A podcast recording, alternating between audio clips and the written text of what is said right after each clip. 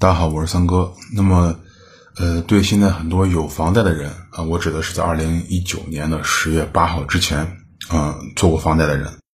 那么对这人来说呢，现在一个非常重要的时候已经来了。其实我之前做过节目，是吧？因为已经到三月份了，也就是说，从三月一号起到八月三十一号之间，这个以前的存量房贷的这些人呢，要面临这个重新去签你的房贷合同这个事儿。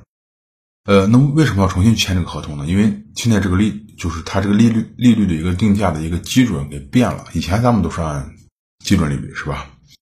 那么央行其实从去年年底呢就做出一个公告要求，那这个要求呢就是说，呃，自二零二零年三月一号起，那么金融机构呢，呃，金融机构它应该与这个存量浮动利率这个贷款客户进行协协商，就是对，比如说你以前贷过款是吧？比如说你是一七年办的房贷，一八年办的房贷。一九年十月八号之前办的房贷，你都算啊，之前都算。那么重新协商是什么呢？就协商这个利率的方式呢，二选一。你是选固定利率呢，或者选 LPR 加加加点利率啊？这个加点可以为负值啊。也就是说，呃，除了去年从十月八号以后办理的新房贷已经是 LPR 定价人，和这些人没有关系。也就是说，如果你是确定你在十月八号之后办的房贷，并且你的房贷签订的是合同的时候，就是属于。LPR 定价方式房贷，那么这个事和你没有关系啊，一毛钱关系都没有。那么除过这些人的话，其他贷款人都需要重新签这个合同。那如果签的话，咱们会面对怎么去签？很多人这两天在讨论这个事儿，其实这个事儿没有什么可说的。首先呢，呃，现在很方便签，因为大家知道现在还属于疫情期间，虽然各地在复工，但是呃还是不太鼓励人群去去扎堆儿。所以说呢，呃，很多银行它开通一个手机银行、网银都可以去办。那么呃，在二月二十九号，那么帮包括这个工行呀、建行呀、中行、农行、交行是吧？邮储他们都发出公告了啊，或者是短信，他们都告诉你将于三月一号起开始启动这个存量呃浮动利率的个人贷款定价基准，去转换成 LPR 工作。那么他们通知你可以通过手机银行办理，也就是不用去柜台了，不用去营业网点。那么，呃，和这个国有六大行不同，就我刚读的是国有是六大行是吧？建工中农交储邮。那么十二家全国的股份银行，那么目前为止呢，呃，有一些还没有发，有一些可能已经发了，是吧？可能已经发，比如说渤海银行啊，等等等等这些，恒丰银行、浙商。那么我就给大家大概说一下，这些已经发银行都是什么情况？这个网上都有整理到，是吧？比如建设银行，那么建设银行他们发这个什么？他们说是从二零二零年三月一号起，那么支持客户呢通过建设银行。呃，手机银行，呃，建设银行的这个手机银行，那么网上银行等两个线上渠道去办理这个事儿啊，办理这个业务。那么后面呢，随着疫情慢慢的转弱呢，可以开通线下办理渠道啊。那么工商银行呢，就是也是提供了，比如说是手机银行呀、网银银行呀，还有这个智能的柜员机，那但是也是需要你去它的这个现场是吧？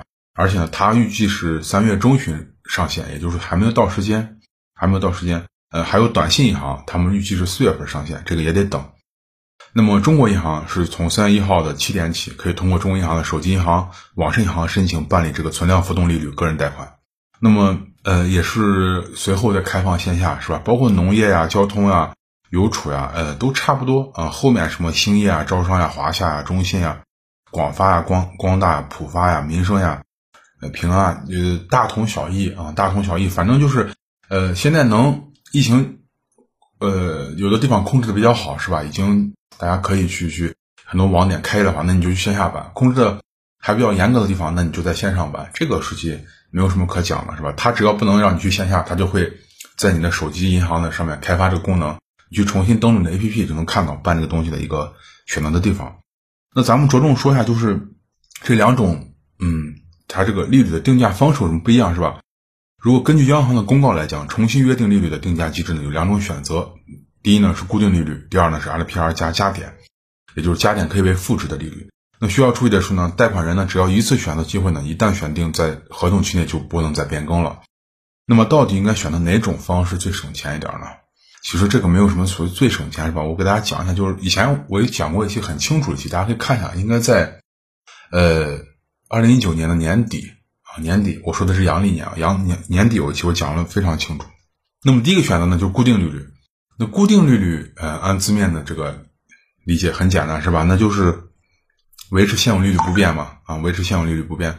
那么，呃，也就是说，假如说啊，假如说客户就是咱们作为一个客户，咱们说当前的这个呃利率为三点四三啊，那么客户的后续固定利率还是为三点四三。那这个利率呢，将贯穿你整个贷款的周期，到你还完那一天，后面利率哪怕降成零，或者说涨到十，都跟你一分钱关系都没有。大家明白吧？只要你选了固定利率，后面涨到天上或者降到地上，都跟你没有关系了。当然，刚这个三点四三是举例啊，没有这么低的，一般只有公积金能，一般只有公积金能搞到这么低。但是大家注意啊，公积金不在这一次的这个呃这个转换范围内啊，公积金呢先不要管这个事儿，看他后续怎么说。现在反正是没有说。第二个选择呢，就是 LPR 加加点。那简单来讲呢，就是以十二月二十号五年期 LPR 利率为百分之四点八为基准，那么与原执行这个利率的水平相比，计算出加点，这个加点维持不变到合同期满。那么目前呢，就是。呃，咱们国家这个五年期上的贷款基准利率是百分之四点九啊，也就是说，此前在去年十月八号之前，你办的所有房贷，只要是老式的房贷，都是通过这个基准利率进行一个上下浮动啊，给你改变或者打折，或者给你上浮，对吧？那这个具体怎么算呢？我给大家大概说一下。假设，嗯，你贷款是吧？你签这个合同，那是基准利率下浮百分之二十，那就是你运气比较好，给你打折了。当初。可能你是一七年办的，可能你是一八年办的，这都无所谓，是吧？那么你当前执行利率是多少呢？就是百分之四点九啊，乘以括号一减零点二，等于百分之三点九二。那么二零一九年十二月份发布的这个五年期上的 LPR 呢，是百分之四点八，大家都知道是二月二十号最新的是吧？降了五个基点。那么转换后的加点是多少呢？就是负的八十八个基点，也就是负的百分之零点零八。这个负的百分之。呃呃，零点八八，这个负的百分之零点八八怎么来的呢？就是百分之三点九二减呃百分之四点八啊，就是这样得来的。那么，如果你的这个呃贷款人签订的这个贷款合同的这个基准利率是上浮百分之二十，就是当时没给你打折，还给你多算钱了，是吧？那你当前执行利率怎么算呢？还是以基准利率百分之四点九乘以括号一加百分之零点二。等于呢百分之五点八八，大家都知道这个五点八八呢，其实就是你以前执行一直给银行还的这个利率，这个大家都明白是吧？那你知道你的利率是五点八八，那么五点八八，那么转换之后的加点利率的你的这个加点幅度呢，就是一百零八个基点啊，这么怎么怎么算出来这一百零八个基点呢？是吧？也就是百分之一点零八呢？也就是说你以前的这个利率，大家想好，你以前利率是多少呢？是百分之五点八八，对吧？用你以前的百分之五点八八减去现在二月二十号的 LPR 基准利率是百分之四点八，那么等于一点零八啊，百分之一点零八。那么这个呢，如果大家听不懂，其实没有关系，是吧？没有关系，你可以再听我年前最后一期，那期讲的应该比今天还要细啊，比今天还要细。呃，如果还是听不懂，你可以去我微信公众号上去往前翻，我当时有一篇文字，就是年前那篇呃音音频稿。那个文字上文字版的话，你可以看得更清晰。那个计算的公式都在里面列着，大家可以去看一下。那么，呃，就是咱们需要注意的是啊，尽管这个 LPR 是每个月每个月二十号更新一次，这个大家都知道。但是大家知道，房贷利率并不会随着每个月变化。你不要想着你转变后，下个月降，下个月就跟着降，不是这样，而是在每年重新定价日进行一个调整。那么这个利率水平呢，是由最近一个月的相应期限 LPR 与加点值重新进行计算确定。大家明白吧？是由最近一个月。比如说，你把你的这个 LPR 定价日定到每年的一月一号，对吧？那这意味着什么呢？这意味着你在转变之后，在二零二零年的这个贷款利率仍会维持当前的这个一个水平，也就是说，二零二零年你的月供不会变啊，一毛钱不会变。那么你需你需要关注什么？你需要关注的是二零二零年年底十二月二十号的 LPR 报价利率，因为这个今年的十二月二十号的 LPR 的报价利率影响到你明年一月一号的房贷和以后。的房贷这个利率到底是下降还是这个这个怎么说呢？到底是下降还是上升？大家明白吧？是这样子。那么，呃，就是哪种定价的这个方式更划算呢？是吧？哪种定价方式更划算呢？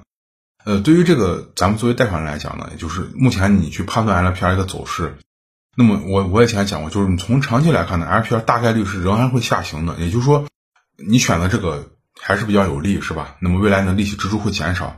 那么呃，当然了，就说你相比 LPR 可能下降带来这个利利息支出减少呢。如果说，呃，你这个人我我不喜欢这么麻烦，我就喜欢现在这个利率，我也不想操心这些事情，是吧？那你可完全可以选择固定利率啊，完全可以选择固定利率。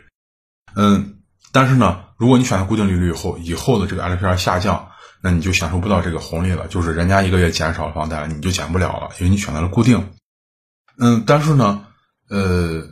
我个人认为以后肯定是会长期下降，因为我之前讲过，包括前央行行长周小川他说过，那么中国呢会尽快呃尽量的避免过快的进入这个负利率时代，是吧？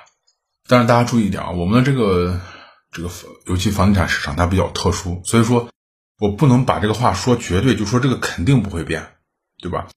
那么如果说啊，如果说一旦咱们的经济过热，经济进入了加速周期，那么客观上不能排除 LPR 进行继续加点进行走高，也就是说会增加你的每个月房贷，增加每个月房贷。那么，呃，也就是说，其实这个东西增加多不多呢？就比如说，呃，这个月二月二十号是吧？LPR 减了五个基点，百分之零点零五。那减了多少呢？网上根据的测算就是一百万的贷款每个月减三十一块钱。那你自己算一下，大概推算一下你的能减多少？这个减的幅度就是这样子。一百万减三十一，也就是说，你这个贷款房子如果贷款买了个啊，你贷了两百万块钱，那你按照这个月的话，你就能减个一个月能少给银行还个六十多块钱，不到七十块钱。如果你贷了三百万的，那你就还个九十块钱，不到一百块钱，大家明白吧？你就自己估算一下啊，估算一下。